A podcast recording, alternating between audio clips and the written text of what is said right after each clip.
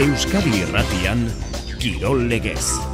Arritxuribar, kiroletan urtea abiatzeko gaur pilota eta bihar derbia futbolean. Hori da, bihar futbolean gizonezko lehenengo mailan ligako emeretzigarren jardunaldi hasiko da eta gurean derbia izango dugu arratsaldeko zazpiak eta laurdenetan anoetan realak eta alabese jokatuko bai dute bi taldek goizean lansaio izan dute. Eta azken orduko ez ustekorik ez da ez batean eta ez bestean. Alabesek puntuak behar ditu baina realak ere puntuak behar ditu Europako lehiatik kanpo ez gelditzeko. Ostegunean jokatuko du atletikek eta baita osasunak ere. Zurigorrien artean albistea Iñaki Williams. Gaixorik oean da atxedena aholkatu diote sendagileek eta osatutakoan joango da ganara. Eskopilotan gaur urte asteko ibarren altunak eta marti jakiru eguneko atxedena bakarrik izan duten peina eta albisuren aurka jokatuko dute. Atzo, hartolak eta imazeko hogeita bi eta hogeita bat irabazi zieten, garaipena eskuan izan eta irabazten asmatu ez zuten Pello Etxeberriari eta Jose Javier Zabaletari hauek amasei eta bederatzi ere aurreret, aurreratu ziren markagailuan. Zestaz, Olaranek eta Del Rio garaipen garrantzitsua lortu zuten atzo gernikan, goitia eta baskeren kontra, ama bostean joku bat irabaztean nahikoa dute, final aurrekoetarako seikatzeko Winter Seriesea. Ziklokrosean orain bi aste esango genuke bana erte eta bander puel nor baino nor izango ditugula balen Belgikan arratsaldeko iruretan, baina korritu dituen lasterketa guztiak irabazita, Banderpoel da favoritoa gaur eta Bana Erba saiatuko da Banderpoel estu hartzen naiz eta badakien bera baino gehiago dela oraingo Eta txirrindularitzan bestela gaur da maillot berriak estreinatzeko eguna. Mikel Landa, Oscar Rodríguez, Igor Arrieta, Gorka Izagirre, Jon Barrenetxea, Xavier Mikel Azparren, Una Iribar, Ane Santesteban, Lourdes Oiarbide, besteak beste ikusi ditugu gaur euren talde berrietako mailotak jantzita. Maila estreinatuko dutenak ere, ugari nabarmentzekoa, Markel Belokiren kasua, junior mailatik zuzenean, uorturrera sartu baita, Educación First taldearen eskutik. Ordu bata eta hogeita amasei minutu urte berri eguna benetan entzule 2000 eta hogeita lau onona opa dizugu. Maitan urbietak nola ez urtea zubietan hasi du urte berrian maitane. Urte berrian harritxo. Bueno, nola hasi du realak urtea? Bueno, apozik hasi du Imanolek izan ere erizaindegia utxik duela. Ekin dio urte berriari talde txuri urdinak biharko derbirako alabesen kontra jokatu beharreko partidarako Imanolek jokalari guzti guztiak izango ditu bere aginduetara. Ondo gustora, eh, egia esan bueltan danak, illa danak ondo, Atzo ja danak entrenatzen, hogeita la jokalari, gai hiru portero, egia esan, bueno, lanak, entrenamentuak ondo, ondo egiteko, zeratik jokalari asko prest, eta egia esan, albiste onak prest eh, daudenen artean daude, ba, Afrikako eta Asiako kopak jokatzeko deituta dauden, traore, sadik eta take kubo. Noiz arte izango dituen imanolek bere esanetara, ez du argitu entrenatzaile horiotan. Momentuz e, gurekin, ba, bilarko partiu harako dengo dia. E, hortik aurrera ikusi egin behar, baina, bueno, zalantzari gabe, bere selezioarekin joan behar dute, eta, bueno, pentsatze segituan jungo diala eta buelta hau no izango dian, ba ez dakigu. Bea nahiko dute bukaer arte,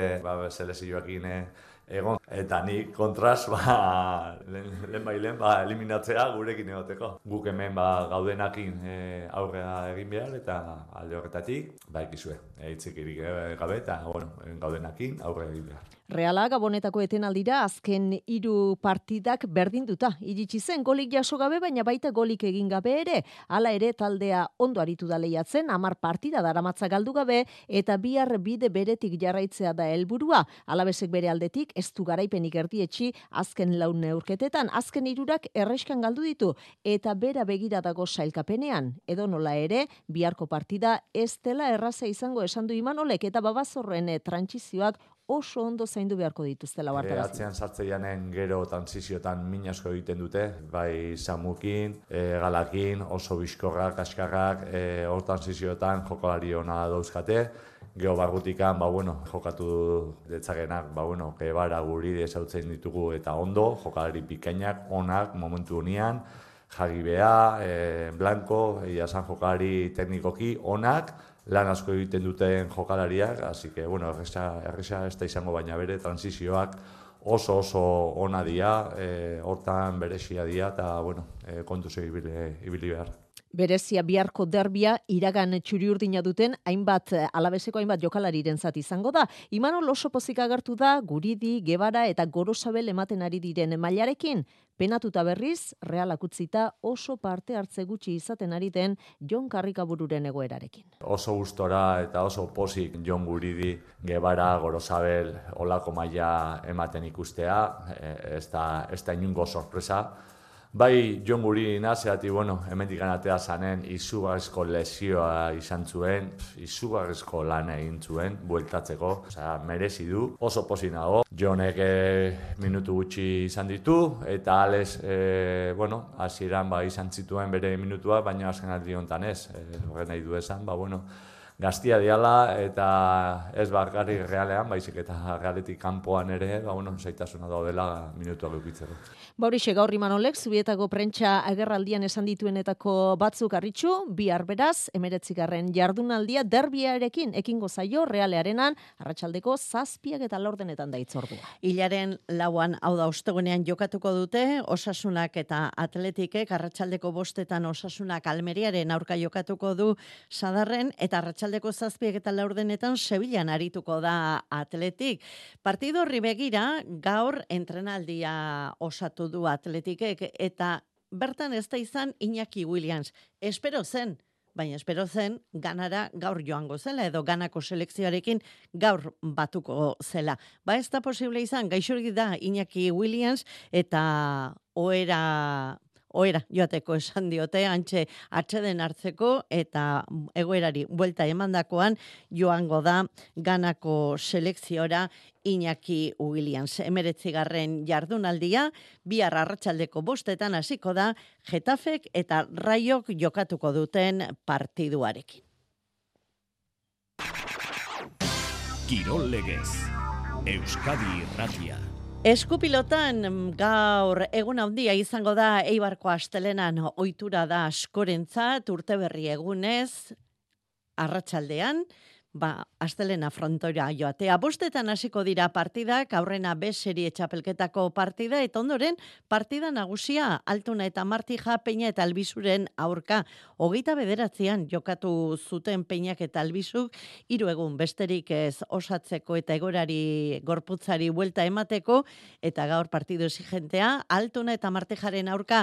Aritz Gaiastegi, arratsaldeon. Eibar, astelena, katedrala, altuna, armaiak, ebeteta, kantua, jaigiroa, osagai asko ditu gaur arratsaldeko jaialdiak eh, pilota salearen eh, arreta berean atzeko, ez dakiguna da, lehen itzuliko azken eh, partida ona aterako den ala ez. Baina lau pilotari emaia entzat hartuta, baiko rizateko arrazoiak egon badaude. Peinak eta albizuk hiru partida irabazi dituzte, eta beste hiru galdu dituzte. Partiduren bat, okerra jokatu dute, baina oroar ondo ari dira. Gaur, hogeita bire iritsi ezkero, lehen itzuli ona osatuko lukete finalerditara zuzenean zehartzeko leian sartuko liratekeen bikote izango litzateke, baina galdu ezkero zelkapenaren argazkia bestelako izango litzateke garaipen eh, gutxien dituzten bikoteak bi punturekin baitaude. Zelkapenari larregi behiratu barik, partidaz partida, epe laburrera begira ari dira bikote gehienak eta baita peina eta albizu ere. Gaur, lantei gaitza izango dutela iritzi dio atzelari ataundarrak. Partio oso zaie, e,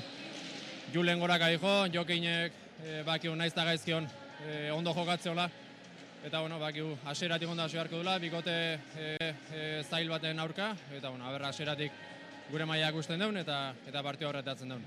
Altunak eta Martijak bi garaipen lortu dituzte orain arte, usta txikia da azken bi postuak saiesteko, borrokan daude, baina amezketako hastia kantxetara itzuli denetik, Gauzak aldatu egin dira bikotearen tzat, 2008 biko bikote txapeldunak galdu egin zituen jokatutako lehen hiru partidak pasadan diak hartuta gainera. Altuna laugarren jardunaldean berragertu zen ura ere galdu egin zuten, baina hogeita bat tanto egin da. Eta azken bi neurketak irabazi egin dituzte. Altuna ona da eta hobetu egiten du bere bikote. Hala ere, puntu premia dute, esan bezala, txapelketatik eh, kanpo usten dituzten, azken bi postuak zaiesteko leia gogorra ari baita izaten. Eibarko jaialdia bostetan hasiko da bezerioko partidarekin. Egiurenek eta eskusaren eleku hartuko duen aldabek, alberdiren lekuan hariko den, bakaikoaren eta morga etxebarriaren kontra jokatuko dute. Ondoren, txapelketa nagusikoa jokatuko da, eta gaur, iruaren partida batekin gozatzeko aukera izango du pilota saleak. Erreboteko esarleku banaka batzuk, salgai daude oraindik. Eta zestaz, atzo Winter Serieseko bederatzi garren jardunaldiko partidak, Gernikan, Olaran del Rio garaile, ga, eh, goitia eta baskeren aurka, amaboste eta amairu eta amaboste eta amaika, emaitza honekin, hilaren amabostean, Olaran eta del Riok, tan, e, txanda bat irabaztea, set bat irabaztea nahikoa dute final aurreko eta erako zuzenean seilkatzeko. Errikiroletan atzo asteasun urrezko aizkora kopako finala Mikel Arrainagak irabazi zuen Julen Alberdi bigarren eta Iker Bizente gaixorik zenez odei espeletak hartu zuen bere tokia eta hirugarren amaitu zuen. E, berehala entzungo dugu Mikel Arrainaga baina aurretik entzungo dugu Karmele Gisasola, irabazi egin baitzuen, hau arria sotzen. Ba, frontoi bete-bete eta onda, oso pozik, bertan egin alizetia ze gaurko ikuskizune. E, ondo junga, ero eta bisuk aziratik zilindruak e, bentajia ateratu bestiei, eta bueno, kubiku eta bolan be, ba, gozatzera urtenga. E, gu bagan gixen aziati bentajia zauzi gaiela, orduan ba, bestien esku eguen horrena, ba, obetzie. Urrezko aizkora kopan amabi kanerdiko moztu behar zituzten eta ipatu dugun bezala, Mikel Larrañaga garaile. Bueno, en azeratik aurre hartu bide eta behin laugarren eurrien nola, lau bosgarren eurrien e, parea jarria eta handi aurrea en araka jode eta hause, handi aurrea ba, Nego aurretik da buko nazte. Bastante gustoa, hoxe, gerri txarra goi da nabil, baina bastante aguante gaur, bildur hori baina guen asteago, baina ez gaur izan ez te dolago nini da zer esan notauta gustoa. Emakumezkoen mailan nere arruti eta malen barren etxea garaile nere arruti. Bai, egia zan azkenen azkeneko netan oso batea, baina, bueno, e, iguale honek pues, berriz pues ilusio, ye, bueno, a ver, ilusio, ez, ez zei junta, ezkenen e, torneo bat zan, e, bueno, txapelketa bakarra zan, da beste e, 2008 iruan dana ondo atea da, baina, bueno, pena horrekin, da gaur egia zan, e, pues, e, buelta mandi jogu, eta gozatu indegu. Txirrendularitzan gaur urtarrilak bat egun berezia izan ohi da. Gaur talde saldatutakoek mailot berriak estrenatu ohi dituzte eta la egin dute Mikel Landa, Oscar Rodríguez, Igor Arrieta, Gorka Izagirre, Jon Barrenetxea, Xavier Mikel Azparren, Unai Iribarran, Sante Esteban Lourdes Oiarbide edo Markel Belokik. Hauetako batzuek entzungo ditugu. Adibidez, Unai Iribar, Unai Iribarrek Euskal Tele Euskadi utzi eta Ken Farman korrituko du datozen bi denboralditan. Denboraldi aurreko lanetan da Ibarrako txirrindularia. Bai, atxaldeon. Bueno, nahi, 2000 eta laroako aldaketa dator. Zer bultzatu zaitu aldaketa hau ematera? Bueno, e, bueno, pixat. E, aukera hau sortu zaitez, e, salto euskaltelekin eman nun, bi urte behiekin egin dut, e, oso guztua, baina baina bueno, azkenen ba, farma interes handiakin etorri zitzaian, aurten udaraldea, eta bueno, ba, nire inguruko jendekin ta kontsultauta, ba, ba, aukera oso politia zala e, esan ziaten, eta bueno, ba, ba, pauso, ematea, pauso hau ematea animatu ziaten, ez? Zer dara mazu Euskal Tele Euskaditik? Ba, ba, momentu asko, ez? Momentu, bueno, txar, txarren badere bai, ez, e, noski, baina, bueno, ez, e, generalen e, oso etapa politia bizitu izan detor, bi urte hauetan, e, lagun asko inditut, bueno, azkenen de, talde oso familiarra izan da, ez, beti ani, banekin asko aurreko kategoritan tanekin korritu duenak, eta asko taldekide izan dienakin bertan aurkitu naiz, eta, e, ba, bueno, oso momentu politiak bizi izan ditut behaiekin ez, gaina, ba, bueno, e, bai donostiko klasika, Euskal Herriko itzulia, ordi zigetxo, ba, Euskal Herriko e, bota in, e, indureinekoko e, klasika ez, e, Euskal Herriko karrera guztik inalizion ditut laranjako lore horrekin, ba, bueno, mara, naranja horren bultzada penta, bueno, ba, oso momentu politiak ematitut bai. 2000 eta hogeita ari ezin izan zenio nahi bezalako amaiera eman, gaixorik, mm, abuztutik, Portugalko itzulitik, Orain, nola zaude? Ja dena osasun arazo guztiak aztu dira, gainditu duzu, zer modu zaude? Bai, ba, Agustun Portugalko itzulin taldea, bai, talde, taldea karrera oso nahi izan nite, baina nik notatzen untzo ze tzijola ondo nere barnen, eta, eta bueno, handikan multan probak zukein da gero, ba, bueno, mononukleus izan ikala e, konfirma uziaten, e, bueno, txarren txarren ende, denboraldi amaieran izan da, eta orain, ba, e, de, deskantxo honetan ondo errekuperatzeko denbora ukiet, alare prozesua nahiko luze junda, e, izan ere, oain dela hiru eguneko analizi baten ja teaz zaizkit lehenengo emaitza bastante onak ez, hobekuntza nabarmen bat ikusi deuna, baina, bueno, nire gorputza ondo jo ondo naiz entrenatzen, normalidad garrun, e, da naiz oain asko sartzen ari, e, bueno, oain diken da, ez da soka, to, ez zala tokatzen nahin beste ez, baina, bueno, ja, e, denboraldiare ate joka dakeu, dakeu, hilabete barru, así que, ja, ba, volumena ja ondo, ondo landuta, ba, ja, azkeneko toke horiek, ba, intentsitateko toke horiek iten, hasi ezake lasai asko ez, e, ja, gorputza ondo daola bai ez dauta, bai. Ken farmarekin bi konzentrazioare eginak dituzu, zer moduz? Oso ondo, oso ondo. Azkenen, e, Euskal Telemodua oso talde familiarra da ez, behiek e, lizarteko garaia itatiken ba, e, korredore asko e, betian ikorritutakok die, ni bebe haien aurka beste afiziona dutan zein juvenietan korritutakoa naiz. Ta, bueno, oso harrera ona indiate, e, zait bat ere zaia izan, e, ta, ta, bueno, azkenen talde nafarra izan ide oitura aldetiken da, ez da atzerriko talde batera juten zanen bezala, ba, ba igual ohitura aldaketa horiekin ta hizkuntza aldaketa horrekin gehiago kostatzen zaizula, ez? Así que erresa ta ta ta positiboa izan da bai bi kontzentrazio hauetako lana ta ta integrazioa. Zure prestaketan eta aldaketak izango ziren aldaketa handiak? Eh, bueno, ba, orain eh bueno, ker farmako, bueno, prestatzaile prestatzaileekin e, hasi naiz lanen, e, bai prestakuntza aldetik, nutrizio aldetik, eta, ta, bueno, mediku talde aldetik emez, baino, baino bai, azkenen e, talde bakoitzak laniteko bere forma ditu, eta, ta, bueno, baldaketa batzuk bai e, nabaritu ditutela, laniteko modu horretan, eta ja, positiboak dian. Zer eskatu dizu, ken farmak edo zer espero dute zutaz? E, lehenengo, e, lehenengo talde ondo integratzea, ez? E, taldean lan egiteko modu hortan e, ondo integratzea, eta eta ez diate bain goz momentuz beste, beste asko eskatu ez, e, esate jate, ba, bueno, taldeko filosofi hortan talen egiteko modu ondo integratzen asizkio, ba, ja, e, taldeon dinamika hortan sartu, eta, eta bueno, ba, e, ba, emaitza pixonaka, pixonaka, aiatzen jun daitezkela, baina bueno, garrantzitsuna hori talden ondo sartzea eta ta pixonaka neurri hartzea e, taldeko funtzionamendui. Unai aipatu duzu denboraldia teioka dagoela, non hasiko zara?